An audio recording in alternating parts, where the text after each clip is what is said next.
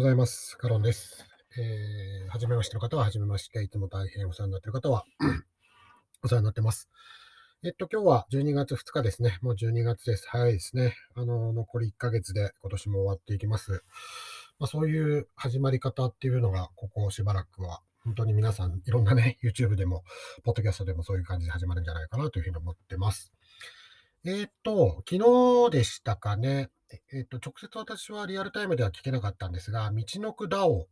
運営されている福留さんという方と、それからメタ秋田というプロジェクトを運営されているハタハタさんですね。その方お二人の対談といいますか、AMA がありまして、今もツイッターには残ってると思いますので、残ってますね。あの、私さっき録音で聞きましたので、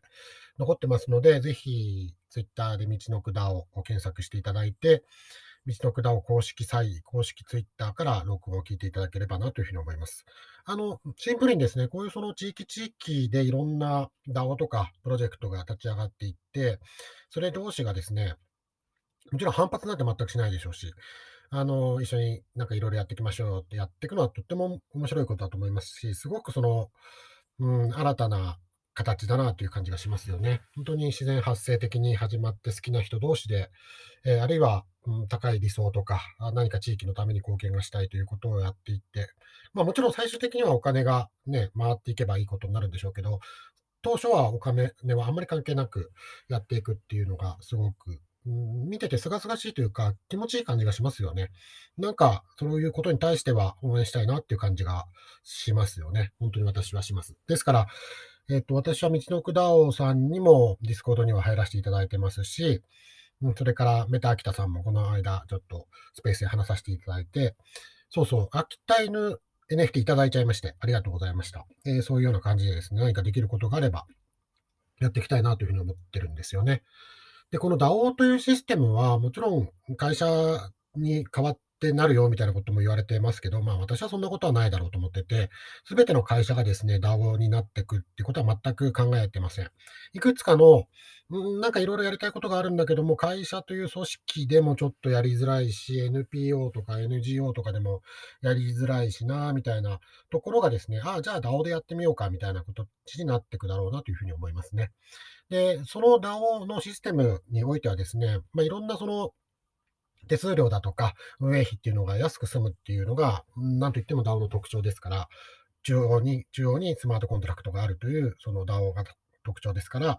そういうその NPO 的なとか、地方自治体とか、そういったものとの相性はとてもいいだろうなというふうに思ってますので、まあ、そういったものがどんどん出てくるんじゃないかなというふうに思っています。で、今日話したいことは、全然その地方自治体とか、地方活性化とか、DAO とかっていう話じゃなくて、えっと、犬系コインの話をしたいんですね。犬系コイン。はい。犬系コインの話をしますよ。仮想通貨、暗号資産の話をしますからね。で、あの、もちろん投資上限ではないですし、仮想通貨暗号資産は、あの、投資の側面もありますから、ぜひ自己判断で、えー、まあ、各国のですね、法律に従った上で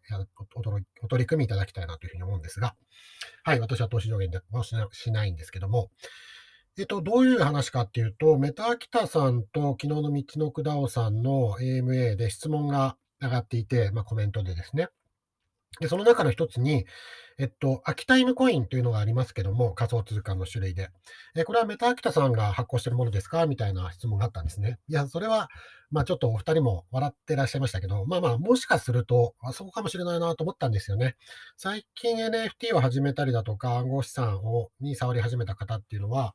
なんか調べていくと、コインマーケットキャップ、コインマーケットキャップっていうのは、えっと、それぞれのコインの時価総額をランキングで見れるサイトですね。えっと、それの中に、なんか秋田犬秋田っていう、秋田スペース犬か、INU みたいのがあって、あ、これメタ秋田さんがやってるコインかなみたいな風に思っちゃう人もいるだろうなと思いますよね。まあ、っていうか、当然思いますよね。うん。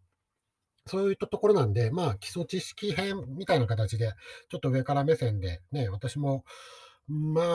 あ、長めにいますんで、最古参というわけじゃないですけども、あの、ちょっと知識が多少はあると思いますので、そういったお話をさせていただければなというふうに思ってるんですよね。で、じゃあ犬系コインというのは何かっていうとですね、犬はあの犬ですね、ドッグ。で、えっ、と、犬の名前がついたコインっていうのはなぜかたくさんあるんですよ。仮想通貨の世界には。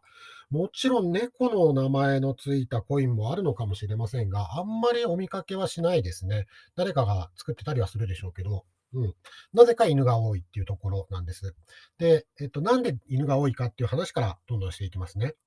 一番の始まりは2013年に、えっと、始まった同時コイン。同時っていうのはドックに E ついてるんで、まあ、ちょっと、あの、ジョーク的というか、スラング的、犬なんだけど、一番近いニュアンスとしては、猫のことを可愛いから、なんかネットとかで、ぬこって言ったりするじゃないですか。ぬこ可愛いみたいな。そういう感じですね。お犬ちゃんみたいな、うん、ちょっとニュアンスがあれですけど、まあ、ドッグじゃなくてドージーみたいな感じですね。もしかしたら、いいつけるということで、幼児語だったりするのかもしれないですね。あの、ビスケットのことを、こう、えー、ね、海外の子供はビッキーって言ったりするじゃないですか。そういうような感じの、まあ、ジョークというか、可愛いでしょみたいな感じですね。で、マスコットキャラクターがカボスちゃんというですね、まあ、柴犬なんですかね。あの、ネットでカボスちゃんスペース犬って調べていただくと、なんとも可愛い、こっちを向いてる犬の顔が出てきますけども、それをまあ、おそらく無断で、まあ、無承認で使ってますけど、ね、向こうも、その、ある意味インターネットミームなので、可愛いからいいな、みたいな感じになってるんだと思うんですが、そういうコインです。で、2013年に始まって、完全にこれは最初はジョークで始まりました。あの、こんなもんもできるよ、インターネット使えばって言って。で、これ、発行枚数が無制限なんですね。えっと、ビットコインだとかイーサリアムっていうのは発行枚数が決まってるんですよ。それ以上はもう出せないから希少なんですけども、同時コインっていうのはもうジョークなんで、ボンボンボンボンいくらでもその発行ができるコインですね。だから、本当にだから、あれなんですよ。価値がつくわけがないんですよ。ないですよ。だって、いくらでも作れちゃうんですよ。あの発行側が。で、じゃあ同時コインね、あの、面白そうだから買おうかって言って、1ドルで買ったとしますよね。そしたら、あ、1ドルで発みんな買ってくれるんだったら、もう100枚出すね、200枚出すね、1万枚出すねっていくらでもできちゃうわけですよ。で、これは本当にその、これに価値が出るはずがないものだったんですが、ですが、話題になったのは、あの、イーロン・マスクの関係ですね。イーロン・マスクが何をやったかっていうと、ある時、えっと、去年、一昨年ぐらいでしたか、同時コインは我々のビットコインだみたいなことを言ったんですよ。で、同時コインが来るみたいな話をしたんで、それでわーっと上がりまして、まあ、それはそうですよね。世界一の金持ちが、もしかしたら何、同時コインを買い占めようとしてるのとか、同時コインを使って何かしようとしてるのみたいな、いろんな憶測が呼びました。で、その時に一番あったのは、私も覚えてるんですが、えっと、イーロン・マスクはもしかしたらテスラ、まあ、車ですよね。あの、テスラ社のバッテリーを使って、えっと、マイニングをしようとしてるんじゃないかっていうことなんですよね。その、イーロン・マスクの目標というのは、目的というのは、その持続可能なエネルギーを作ることなんですよね。私もちょっとそのあたり、まあ、聞きかじったものなんで、専門家でなんでわかんないんですけども、よく言われるのは、テスラ社のミッションだとかビジョンに、車とは一言も書いてないんですね。テスラっていうのは、車を作るメーカーじゃなくて、持続可能なエネルギーを、その地球環境に良いためにしたいということだったんですよ。な、なんです。今もそうなんです。で、じゃあなんでそれが車になってるかっていうと、持続可能なエネルギーっていうと、例えば太陽光だとか、風力発電だとか、まあ、ちょっと自然エネルギーですよね。で、自然エネルギーっていうのは安定的に供給できないじゃないですか。ちょっとその、電力足りないから、あの、火力発電所だったら、じゃあ火力発電所バンバン石炭、石炭じゃないですね。石油燃やして作ろうってなるんですけど、いや、ちょっと電力必要なんですけど、いや、ごめんなさい、ちょっと今日風が吹かなくてってなっちゃいますよね。で、そうなると、貯めとくバッテリーっていうのが大変重要になってくるじゃないですか。で、バッテリーを作りたいんですよって言っても、あんまり出資者とか、ね、どうですか？あの、すごいバッテリーなんですけどって家に売りに来られてですね、いや、いらないですね。ちょっと今別に普通に、うん、自然エネルギー大切なのはわかるけども、普通の電力、えー、ね、えー、火力発電とかで間に合ってますんで、わざわざバッテリー、高いバッテリー買ってまで自然エネルギーにしようと思う人は少ないじゃないですか。もちろん環境にすごく配慮されてる方っていうのは多いと思いますけどね。そういうことをやってらっしゃる方もいらっしゃるかもしれない。じゃあ、まいいバッテリーを作ろう、いいバッテリーを普及させようっていう時にどうしたらいいだろうかっていうことで、じゃあ電気自動車だっていう形になったんですよね。皆さん、そのテスラ車を買ってらっしゃる方は、もちろんかっこいいとか、うん、ガソリン代がかかんないとか、環境に配慮してるって思って買ってるんですけど、あれは実はバッテリーを買わされてる買わされてるっていうか、喜んで買ってらっしゃるんでしょうけど、いいバッテリーを積んだ車を買ってると。だから、イーロン・マスクとしては、世界中にですね、そのバッテリーをばらまきたい。で、ばらまくためにはもちろんね、ただでばらまくわけにはいきませんから、えバッテリー買ってくださいって言ってもみんな、うん、バッテリーか別に今必要ないなって思うけども、すごいいい車ですよ。ガソリンも安いですよ。税金も優遇されますよ。そして環境にもいいですよ。この車どうですかっていうと、みんな欲しいってなるわけですよね。こうすることによってバッテリーがどんどん広まっていく。で、車のバッテリーというのは、当然ですけど、車が動いてない時っていうのは寝てるわけですよね。動いてないわけですよ。で、これをですね、もちろん、えっ、ー、と、大体車、テスラを持ってる方っていうのは家に充電機能とかをつけて、車から、家から、家に帰ってきたら充電するみたいな感じになってるんでしょうけど、この時に、例えばですよ、その充電してるそのバッテリーをちょっと使わせてください。え例えば、えー、ちょっと私テスラ持ってないんでわかんないんですけど、えっ、ー、と、3時間でフル充電できるところが4時間かかりますけど、その間にマイニングができます。マイニングというのはビットコインの計算ですね。ビットコインを計算することによって、えー、ビットコインがちょっともらえるというような形ですよね。イーサリアムもそうですけど、イーサリアムの計算にパ自分のパソコンを提供すると、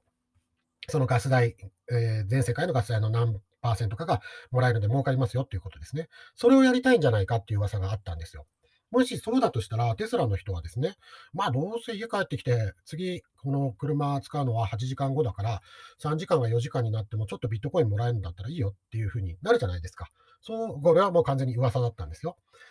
いや、これからやるかどうかわかんないですけど、今の時点では、うん、イーロン・マスクは別にそういうことは言ってないんですけど、これをやるんじゃないだろうかっていう話があったんですね。で、その時にビットコインというのは、まあいろいろそのいろんなところと揉めてたんですよ。まあ、ビットコインは中央が誰もいないので勝手に動いてるだけなんですけど、あのビットコインを作ったのは私だとかですね、そういったことがたくさんありまして、また、あのビットコインキャッシュですか、に分裂したりだとか、あとビットコインサトシビジョン、えー、中本聡は私だみたいな人が立ち上げてるものとかもあって、ちょっとごたごたしてたんですね。で、イーロン・マスク、これはもう本当に想像ですかないんですけど、じゃあイーロン・マスクがテスラでビットコインをマイニングさせようと。そうすることによってみんなもっとテスラ買うだろうし、ビットコインも普及するかもしれないっていうような感じになったときに、ビットコイン、あ、なんか揉めてるんだと。もしじゃあテスラが、えー、ビットコインを採用しましたよってなって、ビットコインが揉めてやっぱりダメでしたってなっちゃうとめんどくさいから、なんかないって考えて、で、これありますよって言って、これ完全ジョークなんで、まあ、誰も目にしてないし、ちゃんと使ってないと思いますよみたいなものが出てきたのが、同時コインだったんじゃないかなという憶測があります。憶測ですよ。で、その結果、じゃあ、イーロン・マスクはまあ何でもいいから、とにかくまあそういうものでちょっとね、あのー、話題を作ろうかって思ったのかもしれないですし、本当に同時コインをやろうとしたのかわかんないんですけど、まあ同時コインが次のね、ビットコインだみたいなことをわーって言ったんで、めちゃめちゃ同時コインの価格が上がりました。えっ、ー、とですね、2020年12月には同時コインというのは1同時コイン0.3円でした。えー、えー、イーロン・マスクが同時コインだって言った時には、71円ぐらいまで行きました。もう100円いくんじゃないかっていうようなとこでしたね。だから0.5円が、えー、っと、だから100倍ぐらいになったわけですよね。めちゃめちゃ盛り上がりました。で、えっと、これですね、あの開発者の方は、ちょっと本当困るなっていう感じだったみたいです。だって、自分がジョークでやってて、それを世界一の金持ちが、同時だ、同時だって言ったらですね、自分はジョークでやってるんですって言っても、それを知らない人は、なんだよ開発者、騙されたと値段が下がったじゃないか。いや、そんなもの知らないですよってなりますからね。なので、ちょっと開発者も困ってたみたいなんですけども、まあ、それによって、その犬系コインというのが始まったんですね。同時コインの成功といいますか、話題になったことから。で、まあ、この仮想通貨の世界、まあ、インターネットの世界ってそうなんですけど、2匹目の土壌、3匹目の土壌をどんどんどんどん狙っていく人が出てきますので、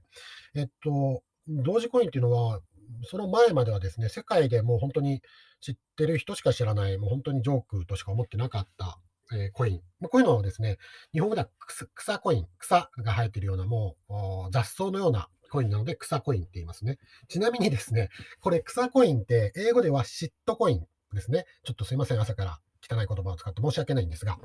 SHIT のシット。だから、まあね、それですよね。えーうん、その話なんですけど、これ、その日本の草コインとそのコインってね、なんか言葉が似てて面白いなと思うんですけど、まあ草コインとして知られてたんですけど、同時コインをイーロン・マスクがわー同時コインだ、みんな、あの、同時コインがすごいど、すごいぞって言ったことによってですね、一気に跳ね上がりまして、えっと、今は世界で8番目に大きい、時価総額が大きい、つまりお金が集まってるコインになっちゃってますというところなんですね。で、これ、同時コインがこんだけ話題になったんで、じゃあなんか、ジョークコイン作って、ワンチャン、あのイーロン・マスクがつぶやいてくれたら、めちゃめちゃ金集まるかもしれないと思って、いろんなものができていったわけです。で、同時コインの次に今大きいのが、柴犬コインですね。柴って言うんですけど、えー、普通、柴犬コイン。正式名称は柴犬コイン。まあ、よく柴って言われてますけど、これがですね、えっ、ー、と、だいたいつ始まったんでしょうね。2020年8月ぐらいですか。えっ、ー、と、さっき同時コインが話題になったのが2020年12月ぐらいですから、まあ、イーロン・マスクがわーって言う前から柴犬コインはあったんですね。まあ、同時コインの、うん、なんて言うんでしょう。真似というかフォロワーですね。同時があるんだったら柴もあっていいじゃないみたいな感じですね。で、これがですね、えっと、数字がちょっと複雑なので、まあ、イメージしながら言っていた、あの、聞いていただければと思うんですが、2021年4月、去年の4月ですね、えー、にはですね、0.000006円でした。えっ、と、いくらですか？だから、まあだから0.000006円ですね。えー、が、えー、わーっと話題になった2021年10月ですから、まあ、ちょうどデファイとか、そういったものが話題になった時には0.004円になりましたね。だから、えっと、1000倍ぐらいになってるわけですか。ですよね。えっと、もうわかんないんですけど、まあ、とにかく1000倍ぐらいになりましたという感じですね。もし、見られる方がいらっしゃったらですね、コインマーケットキャップというサイトに行っていただいて、柴犬と検索していただいて、柴犬のあのずっとのグラフ、あの1ヶ月、2ヶ月とかじゃなくて、もう始まって以来のグラフとかが見れますから、すごいもう壁のように上がってますね。その後、まあ、またガンと下がったりしてますけども。まあ、とにかくすごいですよね。だって、めちゃめちゃ夢ありますよね。あの投資助言じゃないですけど、仮に柴犬を1万円持っていたら、1000倍になってるわけですから、1000万円になってるわけですよ。10万円持っていれば1億円になってるわけですね。まあ、そういったようなものが始まって、どんどんどんどん犬系コインが出てきたという感じですね。で、これは、犬系コイン、同時が流行ったからって柴犬作ったって何も意味もないじゃないかっていう方もいらっしゃるかもしれませんけど、うん、開発してる人がどういうことかはわかんないんですけど、これ意外と意味あるんですよ。あるんです。どういう意味かっていうと、例えば柴犬側人気だってなった時にですね、柴犬の価格がどんどんどんどん上がって、いや、もう買えないわってなるじゃないですか。その時に他の人っていうのはどういうことを考えるかっていうと、まあ、じゃあ柴、あごめんなさい、同時が買えないんだったら、なんか他に来るの、次来るのないかな。あ、なんか柴犬っていうのが上がってる。まあ、これもなんか犬だし、うん、みんなその、ね、買うかもしれないなとか、ネクスト同時かもしれないなって言って買うんですよ。何が、もう何が分からなくても、そういう人はいるのでで、そういう人を狙っていくっていう戦略としてはですね、まあまあよくあるパターンなんですよね。はい。で、えっ、ー、と、柴犬の次にですね、まあ、次かどうか忘れましたけど、とにかく柴犬とか、あそういったものが人気なんでっていうことでできたのが、その次が秋田犬コインですね。秋田っていうやつですね。で、現在はですね、うん、どのぐらいになってるんでしょうね。えっ、と、コインマーケットキャップで見てみましょうかね。えっ、と、秋田は、コインマーケットキャップというサイトはですね、非常に便利ですので、えー、ぜひ、あの、見ていただけると面白いと思いますと。秋田犬はですね、現在0.0、1枚0.00001円ですね。で、これがどうなってるかっていうと、すごいグラフが見えてきますよ。えっ、ー、とですね、2021年4月には0.00002円だったんですが、それが、えっ、と、一番高い時で0.001円までなってますから、これは100倍かに、もうちょっとわかんないですけど、100倍か1000倍ぐらいになってるということですね。はい。えっ、と、その他にもまだまだいろいろありますよ。犬系コインね。えっ、と、あコインマーケットキャップで犬って検索してみるといろんなものが出てきますね。えっと、他には、八甲犬コイン、え、それから単なる犬コイン、犬トークンというやつですね、なんかがあります。はい。そういった感じでですね、たくさん犬系が出ていて、えー、なんでか知らないけども、えー、仮想通貨のところでは犬が人気だっていうようなところなんですよね。その他、どうでしょうね、三種犬コインなんていうのもありますし、貝犬、貝はあの山梨県の貝ですね。貝コイン、それから渋谷犬コイン、えー、アフロムーンドッグ、これはまあ犬じゃないんですけども、まあそういったようなものなんかがどんどん出てきているというようなところですね。はい。えっと、こういった形でですね、なんとなくですけども、その暗号資産の世界には、まあ、こういうのを、まあ、ミームコインとも言いますね。ミームっていうのは、まあ、インターネットのジョークだとか、悪ふざけだとか、あお遊びみたいなことなんですけど、こういうコインがたくさんありますんで、まあまあ、あのー、私はあまりこういうのでもう遊ぶのはやめましたけども、デファイなんかやってると、ね、次はこれが来るらしいぞ、みたいな感じでちょっと買ってみたりして、わあ、来なかった、みたいな感じで。で、なんか、うん、結局、インターネット上の紙くずになっちゃったよ。紙くずでもないですね。あの、単なる電子ゴミになっちゃったよ、みたいなことをやって、まあ、遊ぶのはね、あの、自己判断で楽しいですから、私はもうちょっとそれやってたことがありますけども、今は全然そういうのは触らないですねっていう感じですね。はい。えっ、ー、と、このような形でですね、同時コインからその犬系コインへの流れなんかをですね、知っておくと、まあまあ、また次これが来たか、みたいな感じになっていくので、楽しんではないかなというふうに思いますね。あの、チェーンごとにですね、なんかいろいろ特色があって、例えば昔だとですね、うんと、タイタンというのが、ポリゴンチェーン上で流行ったんで、タイタンコインというのが。だから、こう、鉱物が鉄とかですね、なんていうんですか、あの、銅とか、そういうようなものが流行った時もあれば、うーん、あとはフルーツですね。えっと、ペアザップとかって、ペアってあの、洋梨ですね。梨、うん、が流行ったんで、そういうそのフルーツ系が流行ったりだとか、あと何でしょうね。うーん、な、猫系が流行った時もありましたよ。ポリキャットファイナンスとかって言って、そういったものが流行ったこともありますし、あ、そっかそっか。だからバイナンススマートチェーンだとパンケーキスワップが流行ったんで、そういうその、食べ物系なんかも流行った気がしますね。ケーキだとか。